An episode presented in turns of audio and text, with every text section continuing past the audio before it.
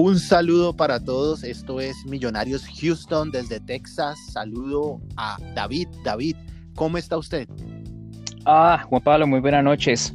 Pues, ¿qué le puedo decir, hombre? Creo que como todos los hinchas que estamos ahorita tratando de pasar esta, este duro momento, eh, tristes, tristes por ese resultado, por la forma en que se dio, después de tener 70 minutos de muy buen fútbol, aguantando a una América que nos llegó muy poco. Eh, no se nos dio el resultado. América más con ganas que con fútbol. Nos dio una lección de que nunca hay que bajar los brazos y pues las, una derrota que nos deja muy mal ubicados en la tabla de posiciones. Una, una derrota, David, dolorosa. Estoy golpeado, me imagino que todos los hinchas de Millonarios están golpeados como yo. Eh, una derrota que deja muchas enseñanzas, y me gustaría saber que usted me hiciera el comentario del partido en general antes de entrar al uno con uno a, analizar cada jugador, David. Claro que sí, hombre. Pues, ¿qué le puedo decir? Creo que todos estamos en la misma tonita. Eh, los el primer tiempo de Millonarios fue un, partido excelente en la forma en que el equipo se paró muy compacto, eh, la forma en que nosotros eh, neutralizamos lo que fue el ataque y el juego de la América fue extraordinario en el primer tiempo. Ese gol de Abadía que gracias a Dios se le abrió el, arco, pero lastimosamente de ahí pasamos a un segundo tiempo completamente diferente. Dos caras de la moneda. En el segundo tiempo, como usted se dio muy bien cuenta, como todos nos dimos cuenta, esperamos al América y eso nos trajo muchos problemas. Perdimos el rumbo y ya después del minuto 70 que se nos acabó la gasolina, fue cuando se vino la hecatombe y pues lastimosamente ese resultado que muy duro, muy triste, nos golpea mucho anímicamente a nosotros como hinchas y sobre todo al equipo. Así es, David, muy doloroso, eh, una derrota que golpea. Yo también creo que Millonarios jugó un muy buen primer tiempo, de los mejores del semestre de este campeonato. Y creo que en el segundo tiempo, por gran parte, de, lo hizo también de una buena manera. Creo incluso que yo no le voy a reprochar nada a Gamero porque en el segundo tiempo tocó al equipo, quiso eh, reforzar el medio campo. Yo, eh, si algo, si se trata de decir por qué perdimos, la falta de, categoría de los jugadores. Eh, los partidos no se acaban hasta que se acaban, como dice la nunca dicha frase famosa, trillada, pero es la verdad. Y eso nos está pasando con este Millonarios, ¿no, David? Con estos muchachos talentosos y jóvenes, pero está fallando eso, ¿eh? Claro que sí, hombre. Hoy se dio, nos dimos cuenta que pesa mucho, pesa mucho la juventud, lastimosamente, del equipo. Faltó ese, ese manejo de campo. Eh, los muchachos hicieron, estaban haciendo un gran partido que a la final de cuentas, una desconcentración, que el cual vamos para allá, destapó las, las falencias que tenemos en cuanto a peso de nómina. Los muchachos estaban haciendo un buen trabajo, pero hombre, esa palabra que tenemos siempre trabada en la garganta, la jerarquía. Faltó jerarquía para manejar ese partido. Así es, David. Vamos a entrar al uno a uno a analizar cada jugador o a comentarlo. Antes quisiera decirle que tanto es así lo que usted dice, en eso estoy completamente de acuerdo, la falta de jerarquía. Y pues yo creo que todos los hinchas hoy de Millonarios, la gran mayoría están hablando de lo mismo, usando la misma palabra. Es por medio de una pelota quieta, David. O sea, si es que usted hasta le podría decir, listo, nos hicieron una jugada, se asociaron, Duan Vergara, que es muy desequilibrante, se sacó a dos y gol. Pero es una pelota quieta, David. Y, las, y en el primer tiempo, las pocas llegadas del América provinieron de pelota quieta. O sea, estamos entendiendo eh, el problema que tiene Millonarios a David. Vamos a ir eh, al uno con uno, David. Usted dirá, empezamos por el arquero, Juan Moreno.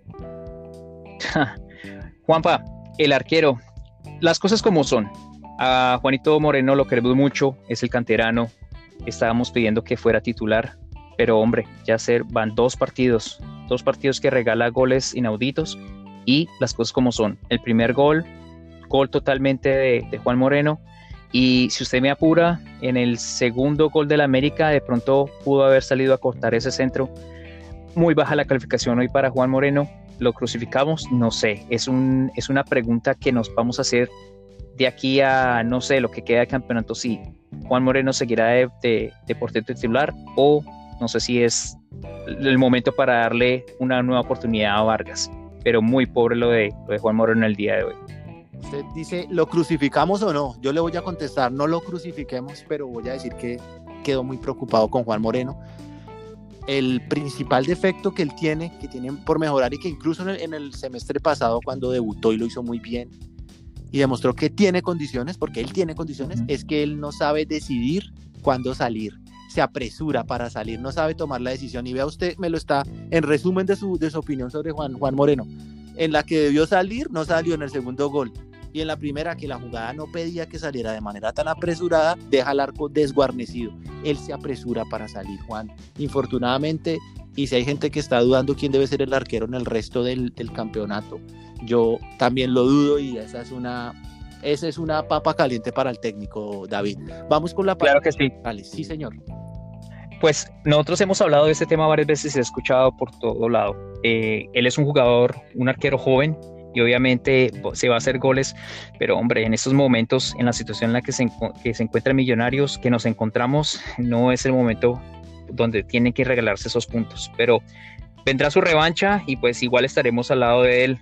Hay que entenderlo, pero se vienen muchas preguntas en cuanto a su titularidad. Movámonos ahora entonces dentro del campo. Pasémonos a la zona defensiva. ¿Usted qué piensa de la zona defensiva? ¿Cómo vio a, a Perlaza? ¿Cómo vio a Ginás, Murillo y Bertel? Bueno, la pareja de centrales me parece que tuvo un partido que venía cumpliendo. Creo que Murillo es un, es una, es un central que da seguridad. Ginás sigue, sigue estando en un buen nivel. Me da, me da seguridad la pareja de, de, centrales a nivel general, pero también si vamos a criticar la falta de jerarquía, pues también ellos hacen parte. El, defensa central de ellos nos hace el segundo gol. ¿Dónde estaban los centrales? Entonces, la, la, crítica va para ellos sin decir que jugaron un mal partido, tanto Perlaza como, como Murillo. ¿Usted qué opina de, de la pareja de centrales, David? Pues adhiero a lo que usted dice. Eh, hoy se jugó la pareja de centrales, estuvo bien hasta, una vez más, hasta el primer tiempo, estuvieron jugando muy bien, se complementan muy bien. Lastimosamente, en el segundo gol de, del América, que ya hablamos de ese tema, no sé si fue falta de los centrales, también se pierde la marca con Bertel. Moreno tuvo que haber salido a, a centrar o a cazar ese centro. Pero bueno, los, centrales creo que en los dos partidos que han jugado demostraron buena afinidad pero hombre, una vez más, la jerarquía. Ahora, Perlaza es, en el día de hoy salió muy poco al ataque, trató de cumplir en defensa, pero Perlaza haciendo un Perlaza, ¿no? Muy poquito al ataque, obviamente altas y bajas. Ahora, por el otro lado, Omar Bertel, creo que se trató de asociar otra vez de nuevo con, con Daniel Ruiz, pero le falta, le falta, y hoy no fue un partido muy bueno en el segundo tiempo. Así es, para para complementar, Bertel participa en la, en la opción del gol, inicia la jugada del gol de Millonarios en el primer tiempo. Y lo que sabemos, marcando es donde tiene que seguir creciendo. Y lo mismo, o sea, hace parte de, de, de que él tiene que aprender a, a estar concentrado. Perlaza, pues casi comentamos siempre lo de, lo de Perlaza, saliendo tiene que aportarle mucho más al, al equipo. Vamos a la, a la zona defensiva. ¿Qué eh, opina de la, del juego de Vega y de Cliver Moreno hoy, David? Pues los muchachos una vez más, hasta el primer tiempo estuvieron muy bien, uh, estuvieron afinados, muy compactos, estaban haciendo una gran rotación, pasaban de un lado para el otro. Cliver tuvo un gran partido, estuvo cortando las iniciativas de la América, lo mismo Vega. Obviamente Vega nunca desentona, jugar muy bien. Eh, lastimosamente en el segundo tiempo no sé qué sucedió, se, eh, tras, tras, el gol del América se desarmó completamente el medio, se desconcentraron completamente y ya lo demás es historia. Pero los dos cumplieron hasta el minuto 70 después de lo que sucedió. Ellos fueron los artífices, David, para mí, del buen juego de Millonarios en los 70 minutos. Eh, muy buen partido, pero nos, al equipo le pasa lo que todos sabemos, se desconcentra, se deja voltear los partidos y ellos entran en eso, no podemos, de, decimos lo bueno y lo malo y la crítica es para el equipo en general, ellos también hacen parte del equipo, sin volver a decir lo que dije hace unos minutos, que jugaron mal, pero infortunadamente se perdió. Pero ellos mal partido no habían hecho hasta que, hasta que llegaron los goles. Y hablemos ahora de Daniel Ruiz y de Emerson Rodríguez, David. Bueno, pues ¿qué podemos hablar de, Daniel Ruiz?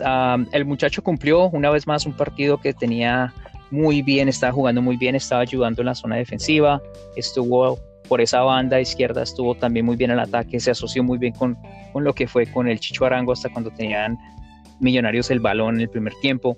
Creo que en el segundo tiempo se quedó, creo que la, la cuestión del, del, del clima, del, de las condiciones del clima le afectaron porque ya se le vio que se estaba ahogando un poco, no se vio tan activo en el segundo tiempo hasta, hasta antes del, del, del minuto 70. Una vez más, creo que todo se partió a, a, partir de ese minuto 70 en adelante, pero creo que cumplió. Ahora, por la otra banda, Emerson, el primer tiempo, una vez más, el primer tiempo de Millonarios General fue muy bueno, él cumplió mucho, estaba desbordando, estaba causando mucho, mucho, mucha agresividad en, el, en el, la delantera de Millonarios. Lastimosamente en el segundo tiempo, una vez más, se le fue el aire, se nos fue las luces, pero tuvieron un aceptable partido. Ahora con Chicho Arango, hoy le puedo decir que Chicho Arango estuvo perdido. Creo que uh, Chicho, no sé, algo sucedió el Chicho que tuvimos el, el, partido anterior contra Bucaramanga. Hoy trató de asociarse, pero eh, creo que nos, nos quedé viendo un poco más. ¿Usted qué piensa de los muchachos en, el, en la zona del medio? Eh, tanto Ruiz como Emerson en esa, en esa dinámica que han mostrado en los últimos partidos, talento, capacidad, aparecen, desaparecen. Vi mejor a, a Ruiz que a Emerson. Um, pero en, términos generales fue un partido irregular, de cosas buenas y cosas malas, como han venido mostrando ellos, que tienen talento, que a veces eh, aparecen y otras veces nos quedamos esperándolo. Chicho, eh, adhiero con usted, David, no fue el mejor partido, no estuvo consistente, no estuvo preciso. Nos quedamos esperando más de Chicho, que además es el llamado a, a ser líder dentro del campo porque es de los de más experiencia. Entonces, no fue el mejor partido de, Cristian Arango, David. Y cerramos con Diego Abadía. ¿Qué opina de Diego Abadía? Abadía hoy jugó bien, tuvo un buen partido. Por fin anotó su primer gol con Millonarios. Uh, creo que fue un, una virtud de él ponerse la, a, a, a, la mano derecha del portero, allá donde oh, también tuvo cierta culpabilidad el, portero, no, el portero. Eh, jugó un buen partido, eh, tuvo dos remates, dos remates más que de pronto no lo alcanzó a peinar bien, pero hoy fue un partido muy bueno el de Abadía.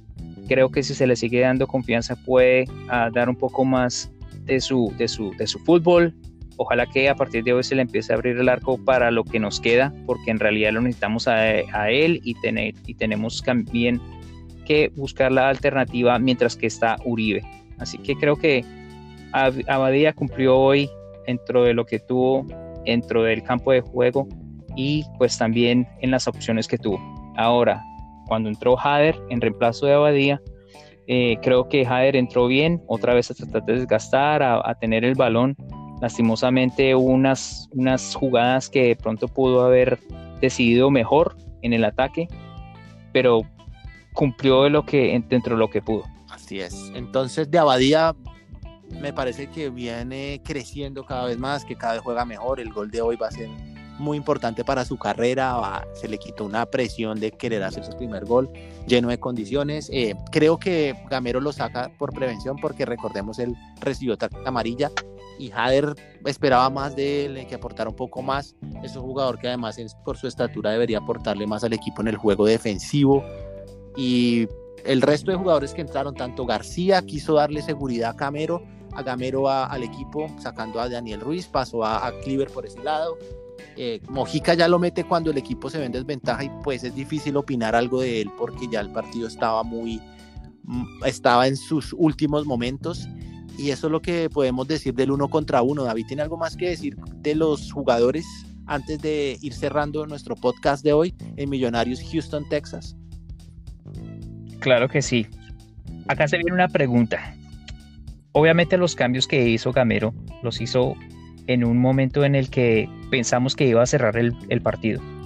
Hicieron los cambios, pero ¿será que el problema del, de la desventaja después de que perdimos el balón fueron debimos de haber hecho esos cambios tan rápido, debimos de haber aguantado un poco más lo que estaba sucediendo con los jugadores que teníamos, que estábamos de alguna u otra forma aguantando mejor. Los cambios será que fueron los que causaron el problema que tuvimos para perder que se nos o que se nos fuera ese partido dentro de las manos, de las manos. Así es, David. Y a propósito de, de esa pregunta que ustedes dejan en el aire, quisiéramos hacerle y le vamos a hacer a, a, las personas que quieran interactuar en la cuenta de Millonarios en Twitter. ¿Cuál es la pregunta o las preguntas que queremos hoy compartirles? Claro que sí. Pues tras el resultado de hoy, ¿usted cree que Millonarios tiene jerarquía para quedar campeón con la actual nómina que tenemos? ¿O será que en realidad esa falta de jerarquía no nos va a llevar tan lejos como esperamos? La otra pregunta es, ¿quién será el culpable de la derrota de hoy? ¿Será que fue Gamero con sus cambios?